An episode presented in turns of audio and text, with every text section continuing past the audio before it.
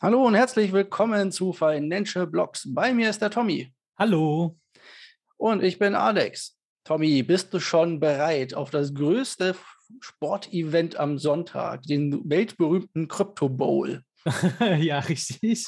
Auf jeden Fall der neue Crypto Bowl. Das fand ich auch extrem unterhaltsam, wie in den Nachrichten dann kam, sollte man das jetzt nicht von Super Bowl umbenennen zu Crypto Bowl, fand ich wirklich cool. Also es ist aber total interessant, wie viele Firmen da jetzt reingegangen sind und dort Werbung machen wollen. Ich bin mal gespannt, in ein paar Jahren haben wir da nur noch wirklich ausschließlich Kryptowährungen, weil die sich das nur noch leisten können, dort Werbespots zu schalten. Aber ich persönlich bin ja nicht so äh, an den Sport interessiert. Das ist nicht ganz so mein Ding, aber deins ja voll, oder? Du fieberst schon richtig dahin. Ja, der Super Bowl ist immer das größte Sportevent für mich. Das ist, oder was heißt Sportevent? Das ist das einzigste Sportevent eigentlich, das ich so im Kalender stehen habe und wo ich dann jedes Jahr auch mit am Start bin. Und da freue ich mich natürlich schon drauf. Und die legendären Super Bowl Werbespots sind natürlich dann mit drin. Nachdem ja auf Twitter man schon total zugeschmissen wird von Crypto.com mit Ben, nee, nicht Ben Affleck, sondern seinem anderen Kollegen, wer heißt der hier? Matt Damon. Matt Damon. Und, genau, und seiner, seiner Werbung, die er da hat äh, soll das natürlich zum Super Bowl, sind es glaube ich fünf unterschiedliche oder vier unterschiedliche Kryptobörsen, die dort ja. irgendwie Werbung machen. Äh, wir hatten ja FTX, wir haben Crypto.com, wir haben äh, Coinbase jetzt als noch mit drin wahrscheinlich und all solche Sachen. Und man geht davon aus, dass Coinbase vielleicht genau an diesem Sonntag dann seinen NFT-Shop startet, was natürlich super Werbung wäre.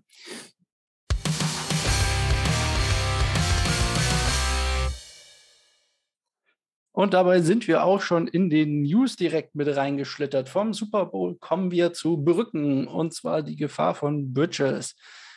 Vielleicht kurz vorweg, wenn man im Kryptobereich von einer Bridge redet, redet man davon, dass man zwischen zwei Chains hin und her wechselt. Man kann das ja immer so vergleichen, ein bisschen. Eine Chain ist eine Straße, links und rechts sind Einkaufspassagen oder gesagt Einkaufshäuser, wo man reingeht und sich irgendwie auf einer Seite ein Coin holt oder irgendwo ein Stacking betreibt oder sonstiges. Und wenn man jetzt auf eine andere Straße möchte, also auf eine andere Chain, muss man da irgendwo hinkommen. Da hat man dann die Möglichkeit, über eine zentrale Exchange zu gehen, zum Beispiel seine Coins erst an Binance zu senden und von Binance dann auf die neue äh, Chain rüber zu schicken, auf die man eigentlich wollte, oder man benutzt sogenannte Bridges. Dabei kommt dann der Coin, wird auf einer Seite entweder gestored oder geburnt, da gibt es unterschiedlichste Verfahren und auf der anderen Seite wieder erstellt oder freigegeben oder sonstiges aus Pools.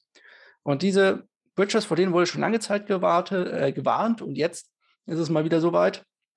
Und zwar ist der wahrscheinlich größte Hacker der Zeiten dort geschehen. Und ein Hacker hat sich 320 Millionen US-Dollar in ETH mal eben rausgezogen aus den für die Bridge eigentlich vorhandenen ähm, für die Bridge eigentlich vorhandenen äh, Gelder, die dort quasi liegen, um dann halt neu verteilt zu werden. Ja, also da kannte man Stacking betreiben, um Liquidität für die Bridge bereitzustellen. Und die hat er sich mal eben abgegriffen. Man muss sagen, gleich vorweg, wahrscheinlich oder es ist der größte Hack mit 320 Millionen. Es wird aber, oder wird es, soweit ich das mitbekommen habe, zurückgeben und dafür 10 Millionen als äh, Bug Bounty sozusagen bekommen, wenn ich das richtig verstanden habe. Genau, da soll es äh, eine Entschädigung geben äh, in, in die Richtung. Muss man mal gucken, wie sie das dann wirklich ähm, genau ausrollen werden. Aber das ist schon ähm, zumindest erstmal ein gutes Zeichen, dass gleich danach die Ansage kam, hier, wir haben Reserven. Und wir wollen das da auf jeden Fall wieder ersetzen. Was ich äh, dabei in dem Zuge ganz spannend fand, war, dass Vitalik Buterin, also der Ethereum Oberguru, äh, schon gesagt hatte, schon vor längerer Zeit gesagt hatte, ey, hier Bridges sind da wirklich gefährlich, wie du das gerade auch angedeutet hattest, dass da einige Schwachstellen liegen und jetzt prompt passiert das. Und ähm, daraufhin kommen dann natürlich eben auch andere Blockchains hervorgeschossen, die gesagt haben, ey, hier, wir haben unser ganzes Ökosystem auf dieses diese äh, Interoperabilität zwischen Blockchains gelegt und bei uns ist Security das oberste Gebot. Und wir machen das nicht einfach mal so schnell. Also da springen gleich wieder Leute auf den Zug und benutzen das wieder als Marketing-Stunt. Fand ich auch ganz äh, unterhaltsam äh, in der Hinsicht, wie sich da wieder medial alles überschlägt auf solchen Sachen. Natürlich ist aber der Hack nicht so lustig, vor allen Dingen halt auch eben für die Betroffenen, wenn jetzt das Ethereum was da für die Bridge benutzt wird, eben nicht mehr gedeckelt ist. Das ist natürlich auf jeden Fall eine gefährliche Sache, wie wir das jetzt zum Beispiel halt bei, bei Cake Defi hatten oder sowas. Aber ja, äh, ja. interessante ja. Zeit. Das sind immer diese, diese Switches between zwei Chains, die sind immer mit Vorsicht zu genießen. Bei Cake Defi war es ja der Atomic Swap quasi, wo die Sachen auf einer Seite eingefroren werden und auf der anderen Seite sozusagen neu entstehen als Token oder als Pfand sozusagen. Und hier haben wir es halt bei so einer richtigen Bridge. Wir haben, ich glaube, ich habe den Namen gar nicht genannt. Wormhole hieß, heißt die Bridge. Das ist eine der bekanntesten, die Bridge zwischen Ethereum, Solana, Terra, BNB, Polygon und Avalanche, soweit ich weiß, hin und her. Und war sehr bekannt eigentlich und auch sehr groß. Und deswegen auch ja. dieser immense Verlust an Geldern, die dabei sind. Wo wir beim Verlust von Geldern sind, kommen wir direkt zur nächsten Verlust. Wiederfund, wir wissen es noch nicht genau. Ich habe dazu natürlich auch eine Meinung, aber sag uns doch mal, was denn geschehen ist und um was es geht in unserem nächsten Thema. Genau, ähm, Bitfinex. Und zwar war da der richtige Verlust schon einige Jahre her, nämlich 2016 ist das passiert, dass äh, ein paar Hacker die Plattform, also die Börse Bitfinex, gehackt haben und dort äh, einiges an Geld abgezogen haben in Form von äh, Bitcoins. Äh, wenn ich das richtig im Kopf habe, sind es 119.000 Bitcoins damals gewesen. Und das Interessante an dem ganzen Fall ist, dass die damals diese Bitcoins äh, gefleckt wurden, so nach dem Motto hier, die wurden geklaut. Das heißt, überall ist dann auch in der Blockchain nachvollziehbar gewesen, wohin die genau gewandert sind und äh, was da äh, passiert ist. Und Bitfinex hatte damals auch ein Kopfgeld auf diese Diebe ausgesetzt, äh, dass das eben ganz schnell wiedergefunden wird und die Leute, die dabei unterstützen, ordentlich belohnt werden. Dann kam jetzt letzte Woche eine Meldung, dass äh, ein Großteil dieser dieser markierten Bitcoins das erste Mal wieder nach Jahren bewegt wurden.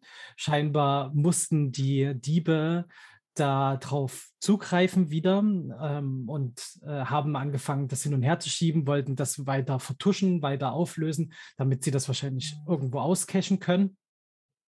Und nun gut, aber dann hat das halt dafür gesorgt, dass man den Leuten auf die Schliche gekommen ist. Und das FBI hat halt einfach mal prompt 2,5 Milliarden zu dem Zeitpunkt, also Anfang, äh, jetzt vor ein paar Tagen war das, 2,5 Milliarden US, also US-Dollar Wert in Bitcoins beschlagnahmt. Und äh, das Gangsterpärchen, wie es so schön betitelt wird, festgenommen. Und genau, sind, das liegt jetzt alles beim Justizministerium in den Staaten zur Bewertung. Und jetzt muss man halt gucken, was passiert A mit dem Pärchen, was dahinter steckt, B, was passiert mit dem Geld, kommt es einfach wieder zurück zu Bitfinex, aber so wie es jetzt bisschen in der Gerüchteküche heißt, arbeitet Bitfinex sowieso schon die ganze Zeit sehr intensiv mit den Behörden zusammen, weswegen da eine schnelle Abwicklung passieren könnte. Also schnell bedeutet natürlich in einem Rechtsstaat immer noch ein paar Monate, aber eben nicht mehrere Jahre, zumindest ist auch meine Vermutung von den Nachrichten, die man so bekommt.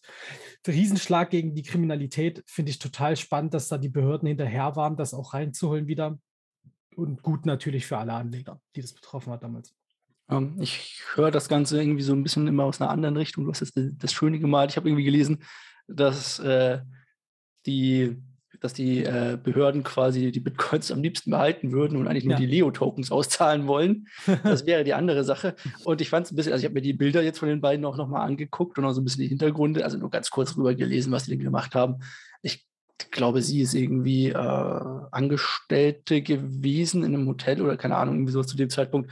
Erstaunlich, dass die so eine ganze Börse gehackt haben sollen. Also hat zumindest nicht den Anschein, oder sie haben auf mich nicht den Anschein gemacht, als wären sie dazu fähig gewesen, aber ich bin auch nicht äh, ein ausgebildeter Ermittler. Von daher, ich bin auch gespannt. Ähm, das ist natürlich auch eine riesige Masse an Bitcoins mit Leuten, die quasi zum Hoteln gezwungen wurden. Mhm. Man kann sich sicher sein, die sind alle mehrere hunderttausend im Plus. Ja. Wahrscheinlich. Und das ist eine riesige Masse. Ich bin gespannt, ob wir da einen riesigen Abverkauf sehen oder die Leute sagen, na gut, jetzt habe ich so lange gewartet, jetzt kann ich auch die Millionen abwarten bei Bitcoin oder irgendwie sowas. Ich bin gespannt. Gut, das sieht man ja. aber halt auch bei der Mount Gox-Geschichte, ähm, wie, wie die Leute sich da so verhalten. Das kann natürlich einen Einfluss haben, aber wahrscheinlich eher weniger, weil die Leute nicht einfach eins zu eins alles umsetzen werden, weil vor allen Dingen das ja eben Early Adopter waren, die vielleicht ein bisschen mehr an die Sache geglaubt haben als irgendwelche schnellen Investoren. 2016 ist jetzt auch nicht erst gestern gewesen. Und naja, aber die werden sich auf jeden Fall freuen, glaube ich. Ja, hoffentlich, hoffentlich, hoffentlich.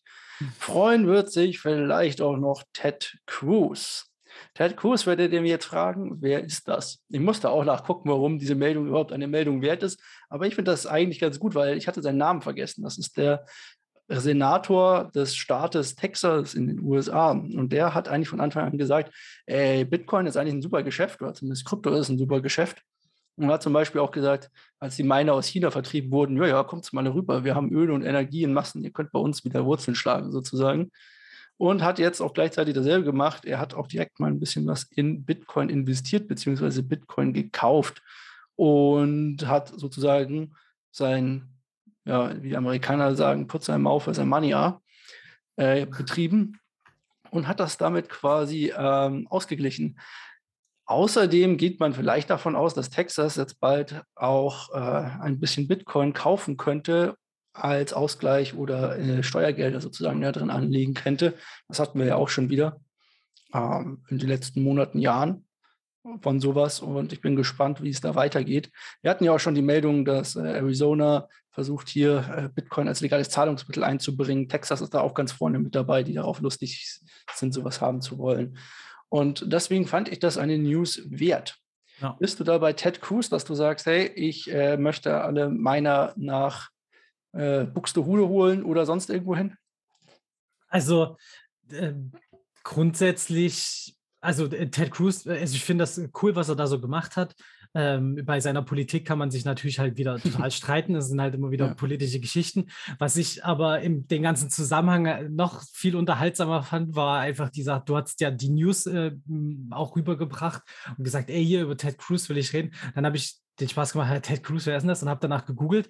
Und da sieht man äh, internationale Presse, die ganzen Kryptopressen, alle berichten darüber, ähm, dass er halt Bitcoins gekauft hat. Außer die, Deu die deutschen klassischen Presse, wie der Stern zum Beispiel, berichtet über Ted Cruz, dass er sich darüber aufregt, dass die Flüge nach Mexiko teurer geworden sind. Das ist so, das ist so ähm, aussagekräftig wieder zu, ja. unserer, zu unserer Medienlandschaft. Bloß nicht über Bitcoins reden oder so. Nee, wir reden reden lieber darüber, dass er sich beschwert hat, dass die Flüge teurer geworden sind. Äh, fand, ich, fand ich viel unterhaltsamer als den Fakt an sich. Natürlich eben äh, eine gute Sache, ähm, wenn immer mehr Leute auch in den Staaten das halt machen und halt sagen, ey Leute, kommt wieder zurück nach Hause und bringt die Miner mit. Uh, vor allen Dingen halt eben, wenn wir jetzt so über Miami haben wir schon geredet, über New York haben wir schon geredet. Das sind jetzt halt alles auch keine, keine, keine kleinen, unbedeutenden Bundesstaaten, die niemanden interessieren. Und das ist natürlich eben für Amerika auch ein wichtiger Punkt, um das weiter voranzutreiben. Und vor allen Dingen halt auch Republikaner und nicht jetzt nur Demokraten. Auch ja eine ganz gute, gute Sache. Ganz gut. Oder vielleicht auch nicht. Das könnte man jetzt am Aktienkurs festmachen, ist PayPal derzeit unterwegs, finde ich. Aber wenn man den Aktienkurs anguckt, eigentlich nicht so gut, aber sie haben was anderes Gutes.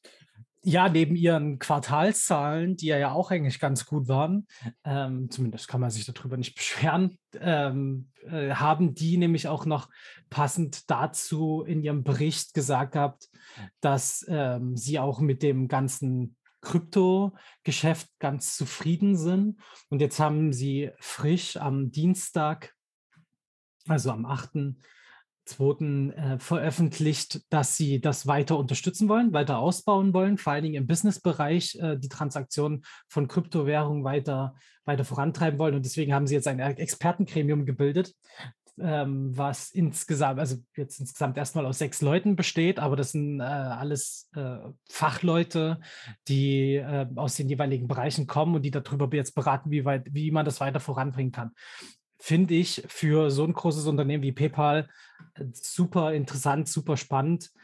Äh, dass die das weiter ausbauen wollen, war eigentlich schon klar. Da gab es ja auch schon Gerüchte darüber, dass sie einen eigenen Stablecoin rausbringen wollen und so weiter und so fort. Aber eben auch diese Aussage mit dem Quartalsbericht zusammen, dass sie das eben im Businessbereich weiter unterstützen wollen, finde ich es natürlich cool, äh, wenn dann halt eben diese, diese Effizienz bei Kryptotransaktionen auch eben ähm, im höheren Kreisen und nicht jetzt nur als bei Privatusern zum Einsatz kommt. Und ich glaube, das ist denen auch bewusst und deswegen konzentrieren die sich jetzt mehr darauf.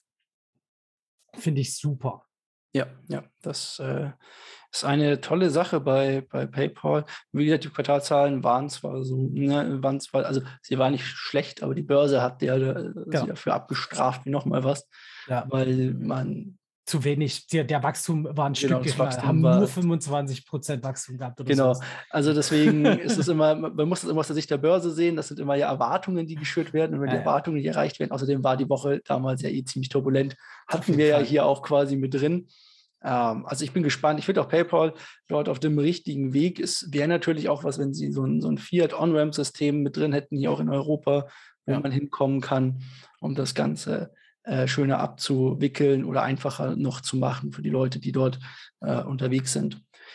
Eine andere Sache, unterwegs zu sein in Russland, wäre natürlich, wenn man, ich sage mal, für 600.000 Rubel, also knapp 8.000 Dollar, dort irgendwelche Deals mit Bitcoin oder sonstige macht. Denn da sagt das russische Government jetzt oder die Zentralbank, ja, dann ist das quasi eine ähm, eine Currency, also es ist ein Bezahlungsmittel und dann unterliegt das auch diesen Regulatorien. Also wenn ihr jetzt zukünftig nach Russland reist und ihr wollt irgendwie 600.000 Rubels in Bitcoin irgendwo ausgeben ähm, oder 8.000 Dollar, dann müsst ihr dort euch an die Gesetze halten, wie als wäre das ein ganz normaler Banktransfer. Und solche Sachen. Das ist natürlich wieder so eine Sache. Erst will der eine komplett die Miner rausschmeißen und alle Cryptocurrencies verbieten. Dann kommen die Oligarchen und Reichen und sagen, nö, nö, das ist unser Spielzeug, wir haben da schon noch Bock drauf. Und schon wird wieder zurückgerudert und jetzt wird gesagt, naja gut, wenn, wenn ihr das noch haben wollt, dann müsst ihr euch aber auch an die Regeln halten. Ja. Aber das ist ja eigentlich der richtige. News. Genau, das stimmt. Das ist aber jetzt jede Woche immer was anderes. Aber ich finde, das ist ja genau der richtige Weg. Also auch hier natürlich politisch kann man äh, davon halten, was man will. Aber für die, für die Kryptowährung an sich ist das der, der Weg, den man gehen sollte. Also nicht von oben herab, wie andere Länder das so gemacht haben, aber sondern halt wirklich ähm, das über einen ordentlichen rechtlichen Weg erstmal halt äh, zu legitimieren und zu sagen, das ist unserer Einschätzung nach jetzt eine Währung, wie jetzt im Fall von Russland. Und dann sollen halt auch die entsprechenden äh, Gesetze gelten. Das finde ich ja absolut gut. Und ich fand auch bei den Nachrichten ganz interessant, dass man dann sich auch gesonderte Regeln jetzt zum Thema ähm, Mining überlegen will weil ähm, das jetzt auch nicht ganz unerheblich ist, was dort passiert. Und das ist, glaube ich, ne, ne, der Gold, der Esel, der bei dem Goldenen rauskommt, um das ja. jetzt mal monetär äh, auch auszudrücken. Ähm, die, genau, das, äh, da wollen sie die Kuh melken und das denke ich, werden die jetzt auch machen. So, das kommen immer mehr Nachrichten in die Richtung. Ja, das ist natürlich eine, also wäre natürlich auch schön, wenn das so weitergehen würde. Mal gucken, wo wir dabei rauskommen. Wir sind durch mit den News, wenn ich das richtig sehe. Wir hatten einige interessante dabei und interessanter wird wahrscheinlich mit dem Markt gleich weitergehen. Wir sind im Markt angekommen und ich habe eben schon gesagt, ich habe auf den Gewinner, den du rausgesucht hast, eigentlich keine Lust den Gewinner der Woche, den wir hier jede Woche küren. Ich habe auf meinen viel mehr Lust. Ich finde den viel aber, besser. Aber auf den habe ich keine Lust. ich weiß ja nicht, die sind beide so ein bisschen unterschiedlich, aber wir werden es ja sehen. Also mein Gewinner der Woche ist, oder auf meiner Seite auch, das ist ja immer unterschiedlich, wo man gerade guckt, aber bei mir ist es Schieber mit knapp 49 Prozent innerhalb der letzten Woche. Dort wurde ordentlich eingekauft. Alle springen auf den Zug, alle Schieberwale. Warum auch immer, ich habe keine News wirklich dazu gefunden dass dort irgendwas weiter ist. Ich habe sogar irgendwo eher die News gefunden, dass SafeMoon noch äh, irgendwie mit Mastercard zusammenarbeitet, aber das ist wieder ein komplett anderes Thema. Du hast hier den Leo-Token rausgesucht. Ja, der ist ähm, ja von Bitfinex, der Token. Und wie wir es gerade hatten, das Thema, bei, als es hieß, die Bitcoins wurden wieder äh, gefunden und die Leute davon, davon wurden dingfest gemacht, ist der Kurs des Tokens auf einmal massivst in die Höhe geschossen und ist halt wirklich innerhalb von 24 Stunden um 45 Prozent ungefähr. Da sind wir jetzt halt beim, beim Wochenausblick bei fast 80 Prozent, also zwischen 75 und 80 Prozent pendeln wir da. Das ist schon, das ist schon eine Hausnummer, die ja. man erstmal hinlegen muss. Genau, aber noch weniger als bei Shiba, den rasanten Zuwachs, kann ich es bei dem Token verstehen, weil Bitfinex, also ich würde die Börse nicht mal mit einer Kneifzange anfassen, so ungefähr. Dazu kommt, dass dieser Token nicht mehr wert ist, nur weil jetzt dort irgendwelche Sachen gefunden wurden, quasi, sondern der Gag ist, neben dem Bitcoin wurden ja auch haufenweise Leo-Tokens damals abgezogen. Das heißt, auch die kriegen die Leute zurück. Und ich glaube, ich würde eher den Leo-Token verkaufen als meine armen Bitcoin sozusagen. Also ich verstehe den noch weniger hier, den, den, den Hype darum. Aber gut. Leo-Token, Leo-Token. Ja. Magst du Bitfinex besonders gerne mit ihren ganzen Verstrickungen in USD-Tether? Nee, also nicht nur, nicht nur, nicht nur in Tether. Also es gibt da ja noch viel mehr Geschichten, die damals äh, vor allen Dingen passiert sind. Also klar, eben im, im Zusammenhang, Zusammenhang mit Tether, aber halt auch bei diesen Hack und sowas ähm, damals hieß es so von wegen Insidergeschäfte und was weiß ich nicht alles.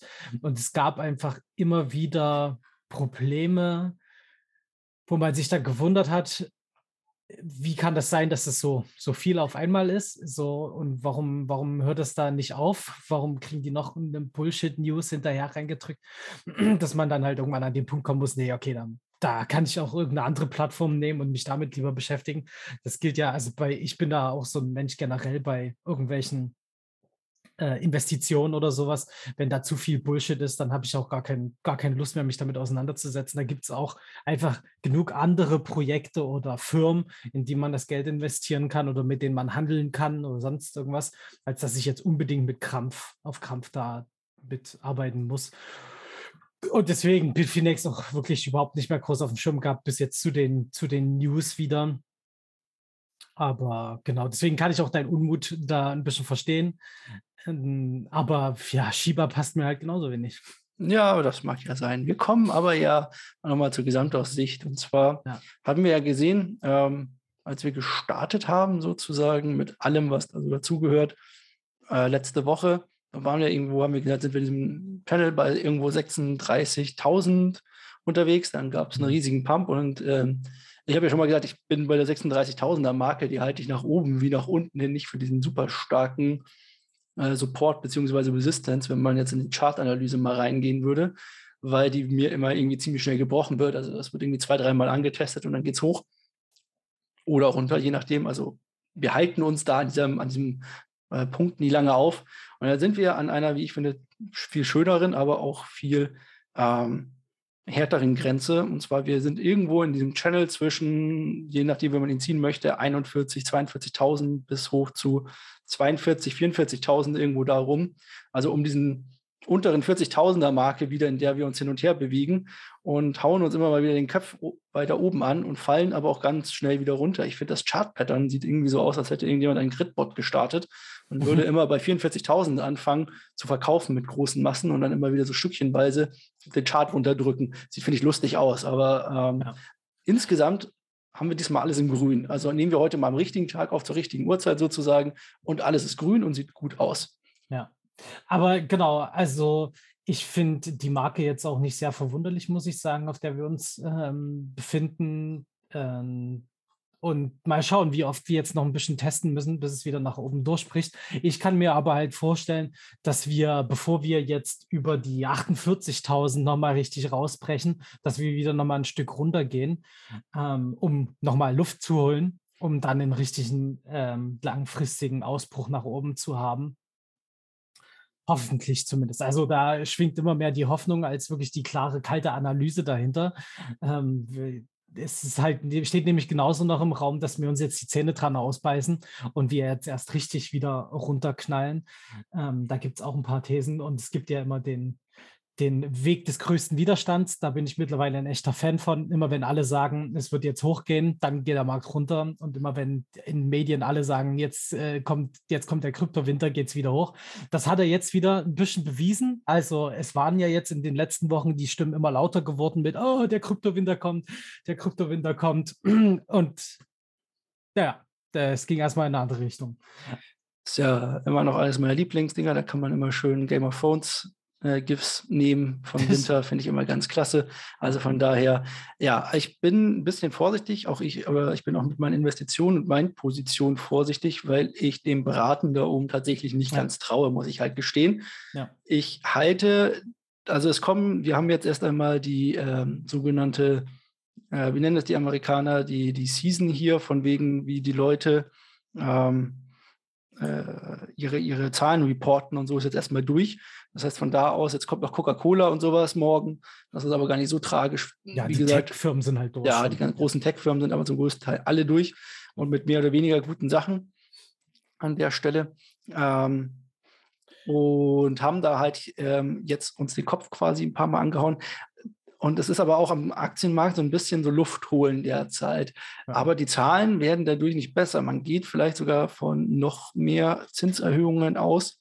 Und das ist natürlich fraglich, was dabei rumkommt dann am Ende und was die Wall Street und die Anleger daraus machen. Und Russland steht auch noch immer vor den Türen. Auch hier ist doch ein gewisses politisches und markttechnisches Risiko mit einzupreisen, finde ich. Und da finde ich es verwunderlich, dass wir mal eben sieben, also 14 Prozent steigen mit Bitcoin. Also, um ehrlich zu sein, um ehrlich zu sein, sehe ich das gar nicht so kritisch. Also vor allen Dingen eben, wenn man äh, sich den, die, diesen Russland-Konflikt anguckt und man nimmt zu großen Konflikten in den letzten Jahrhunderten mal so ein bisschen Kurse ähm, da drauf oder dazu, dann sieht man halt schon, dass so hart es klingt, äh, Krieg oft ein Motor ist für die Wirtschaft. Ähm, ich hoffe natürlich nicht, dass es so weit kommt, aber ich glaube nicht, dass es eben äh, den Markt zum Krachen bringen wird, sollte es da eskalieren. Äh, klar, vielleicht kurzfristig, aber ich glaube, langfristig wird es vielleicht gar nicht so, so schlimm werden. Und das Lustige ist, dass während wir jetzt gerade reden, Bitcoin noch weiter nach oben eskaliert. Wir, ja, ja. wir testen jetzt wieder den oberen Kopf, von dem du gerade äh, angesprochen hast, von dem du gerade gesprochen hast. Und äh, ja, das ist ganz lustig zu beobachten. Ich bin wirklich gespannt, ob wir nächste Woche hier sitzen und ey, hier, wir haben die 48.000er Marke geknackt. Das wäre super, weil dann würde ich auch anfangen, wieder ein bisschen bullig zu werden. Aber ansonsten sehe ich es genauso wie du, dass ich der, den, der ganzen Sache noch nicht traue. Ja, wir werden es abwarten, was dabei auf uns zukommt in den nächsten Tagen, Wochen sozusagen. Ja. Und wir haben uns für heute noch ein etwas ja, nicht so schönes Thema rausgesucht, aber da wollen wir auch noch mal drauf eingehen. Und zwar geht es bei uns um Hype, Nicht-Hype, Betrug in unserem nächsten Thema, würde ich sagen.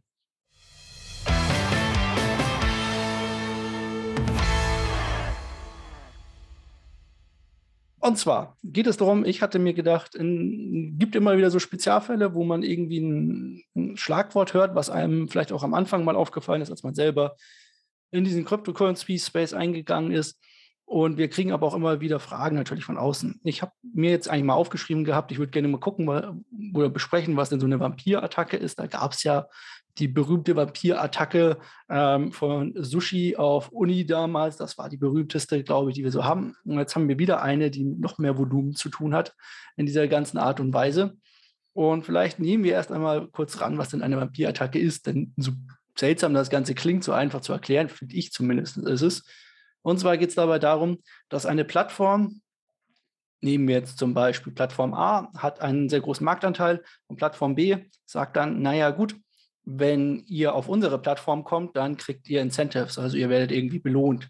Bei Sushi war das damals, dass man seine Sushi, äh, dass man die Uni-Tokens gegen Sushi tauschen konnte oder so und das decken konnte und dafür ganz, ganz viel äh, APY und so weiter bekommen hat. Und als die Nutzer erst einmal drüben waren, sind sie natürlich auch da geblieben. Also man hat sozusagen Nutzer abgezogen. Das ist ja nichts Ungängiges, wenn wir uns irgendwie Facebook angucken, Instagram und jetzt TikTok sozusagen. Ne? Und die ganzen Sachen. Ne? Also nichts Uninteressantes, aber es heißt halt Vampirattacke.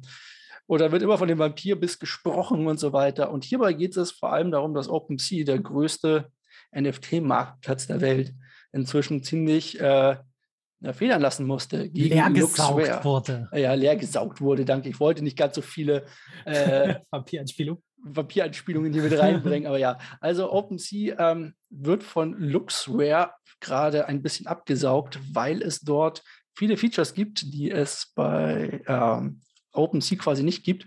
Unter anderem äh, ich sag mal, äh, weniger Gebühren und unter anderem auch fast gar keine Gebühren auf NFTs und andere schöne Sachen, die man da bekommt, Incentives die man sich da holen kann. Man bekommt irgendwelche Token umsonst und so, und so einen Kram. Und deswegen haben sich hier viele darüber gemacht und Luxware ist inzwischen auf eine der mit am meisten oder größten Plattformen im Crypto-Space aufgestiegen, die den meisten Umsatz und das meiste Volumen hervorrufen. Ja, wenn man jetzt doch in NFTs so viel drin wäre, bin ich ja nicht, aber an jeden, der darauf Spaß hat, vielleicht guckt er mal bei Luxware vorbei. Ja, und also ich meine, äh, dieses ganze Verfahren ist ja wirklich halt äh, nichts Neues. Also das ist ja auch diese Silicon Valley-Einstellung. Wir machen, wir es billig und äh, machen vielleicht sogar ein bisschen Minus und das über ein paar Jahre, bis, bis es keinen anderen Konkurrenten mehr gibt, der das, äh, der das diesen Standard halten kann preislich auch. Und dann fangen wir an, erst wirklich ein bisschen aufzudrehen, wenn niemand mehr auf dem Markt ist. Das ist wirklich nichts Neues. Ich finde es halt aber wirklich krass, dass sich das so extrem im NFT-Markt jetzt bemerkbar macht. Ich meine, bei, bei ähm, Sushi und Uniswap und ja auch viele andere dezentralen Finanzplattformen war das ja mehr oder weniger klar, weil da alles mit Open Code ähm, gearbeitet wurde und es war alles sehr schnell und leicht reproduzierbar. Aber dort hat sich das jetzt mittlerweile mehr eingeschliffen, dass die Leute verstehen, jetzt wieder auf die nächste Plattform wechseln, bringt nichts, auch wenn ich mal kurzfristig mehr API bekomme, weil wenn dadurch der Coin abstürzt, weil er so inflationär ist, dann habe ich weniger Nutzen. Jetzt bei NFTs ist es halt natürlich eben was ganz anderes, wenn dieser Hype weiter geschürt wird gegenüber NFTs generell, dann äh, bleibt der Preis auch relativ weit oben. Natürlich klar, bis die Blase platzt, aber das hat, dann halt nichts mehr mit der Plattform zu tun, sondern mit dem generellen Konzept dahinter. Und deswegen fand ich das jetzt schon spannend, vor allem halt, wenn man sich die Zahlen anguckt, das ist halt das sind halt krasse Vergleiche. Also irgendwie OpenSea war jetzt mit 200 Millionen roundabout unterwegs, Handelsvolumen äh, täglich und ähm, äh, Lux Rare ist da auf einmal mit 840 Millionen ja. äh, rum, rumgestartet. Das ist schon, das sind schon echt krasse Zahlen. Das ist schon richtig heftig, was da quasi abgezogen wurde oder was die sich da aufgebaut haben innerhalb auch kurzer Zeit, muss man ja natürlich sagen. Ja. Mit ihrem eigenen Lux-Token. Ich muss jetzt mich outen. Ich habe da auch keine Ahnung, was man mit Lux-Token macht aber looks interesting, aber für mich nicht so. Aber wie gesagt, falls irgendjemand mal Lust drauf hat, kann er mal gucken. Ich halte mich ja von sowas fern. Ich finde so Token immer ganz nett. Wo wir nämlich gerade bei Token sind, können wir nämlich gleich zum nächsten kleinen Thema kommen, was damit auch so zu tun hat. Und zwar finden wir auch immer wieder, besonders auf ähm, der Binance Chain oder aber auch auf anderen Chains, irgendwelche Tokens vor, die uns vorgaukeln, einen Namen zu haben, sodass uns jemand zum Beispiel irgendwie 1000 Dollar geschickt hat oder also 1000 USDT geschickt hat oder dass wir 1000 BNB bekommen haben oder falls ihr auch in Cointracking mal reinguckt, habt ihr plötzlich dort einen Bestand von irgendwie 3 Milliarden Dollar plötzlich drauf und dahinter stecken dann irgendwelche Scam-Coins und Scam-Tokens, die dort auf sich aufmerksam machen wollen. Ja, das ist eine andere Möglichkeit, wie man eben Aufmerksamkeit generiert und äh, Leuten Geld aus der Tasche zieht. Und zwar, wenn man dann ähm, diese Tokens ausgeschüttet bekommt oder halt auf sein Metamask zum Beispiel, auf seine Wallet bekommt, dann gibt es meistens nur eine Seite, wo man diese Coins umtauschen kann. Und wenn man auf diese Seite drauf geht und das mit Metamask verbindet und berechtigt dass man diese Tokens umtauscht gegen zum Beispiel BUSD, weil man möchte ja gerne die 40.000 Dollar, die man da geschenkt bekommen hat, äh, auscashen. Und sobald man das halt macht, kommt die knallharte Ernüchterung. Äh, man berechtigt dort nämlich aus Versehen nicht diesen einzelnen Token, wie man das bei ordentlichen Projekten macht, sondern man berechtigt der Plattform, dass alle Tokens von der Wallet runtergezogen werden können. Ja, und sobald es halt gemacht wurde, ist schwupps die Wallet leer. So, und ähm, das sind solche Honeypots, ähm, wie das auch schön im, im Security-Bereich genannt wird. Also so Lockmittel, um die Leute eben zu, zu nicht so schlauen Aktionen zu verführen. Ja, die Gier quasi auszunutzen. Genau, richtig. Ja, das sind quasi die, diese Honeypots, falls ihr auch mal da hört, also Honigtöpfe, die euch äh, anlocken sollen. Ja. Auch ein interessantes Thema. Davon gibt es immer wieder welche. Und ich muss auch sagen, ich habe in den unterschiedlichen Communities, gerade bei äh, KuCoin, das Ganze mitbekommen. Dort wurde sogar auf Google, wenn man KuCoin gegoogelt hat, die oberste Suchanzeige sozusagen von einer Scam-Plattform gekauft und dort haben sich wohl ziemlich viele, wie ich das richtig gelesen habe, eingeloggt und sich dann gewundert, dass ihr Konto leergeräumt wurde. Also auch hier immer aufpassen auf solche Sachen. Natürlich äh, immer Safety First bei sowas. Ja. Und ich mache das, mach das auch, um immer sicher zu gehen, dass ich nicht in irgendeine Falle reinrenne. Ähm, benutze ich zum Beispiel CoinGecko. Dort kann man sich den jeweiligen Token immer heraussuchen. Und wenn ich jetzt auf deren App möchte oder in den ihr DeFi-System ähm, rein möchte, dann gehe ich immer erst auf CoinGecko und lasse mir dort die Internetseite von dem jeweiligen Coin anzeigen und gehe darüber dann auf die Seite. Dort ja. bin ich viel, viel sicherer, als wenn ich das einfach bei Google eingebe und dann nicht richtig hingucke und dann sehe ich, dass da ähm, aus dem ENA geworden ist oder ein Doppel-E reingekommen ist. Und äh, schwupp bin ich auf einer Scam-Seite, verbinde meine Wallet damit und zack ist die leer. Ja. Das solltet ihr nie machen, auch wenn Leute euch irgendwie äh, anschreiben bei Telegram, bei Discord oder sonst irgendwo mit, hier gibt es jetzt einen Airdrop, ihr könnt kostenlos Coins bekommen. Und dann sieht das meistens aus wie die originale Seite. Man klickt drauf, verbindet seine Wallet damit und schon ist mein Geld weg. Genau. Also noch einmal der Hinweis, wir hatten jetzt wieder so viele Scam-News auch mit drin, dass wir euch ja. auch da wieder darauf aufmerksam machen wollen. Passt auf, guckt vielleicht bei Luxware vorbei, falls ihr ein NFT haben wollt. Ne, ich, vielleicht gibt es einen lustigen Affen oder sonstiges für kleines Geld, der irgendwann mal wert ist oder einen kleinen Hund, wer weiß das schon. Und hast du noch irgendwelche letzten Worte für die Woche? Naja, abonniert uns, äh, gebt uns Sterne bei Spotify, folgt uns überall, schreibt uns. Wir freuen uns da immer drauf. Es kommt äh, ab und zu ein bisschen mehr Feedback jetzt in letzter Zeit. Das ist natürlich cool und wir können da auch die Themen weiter vorantreiben, die ihr auch gerne hören möchtet. Und ja, dann freue ich mich wieder auf nächste Woche. Ciao, bis nächste Woche. Ciao.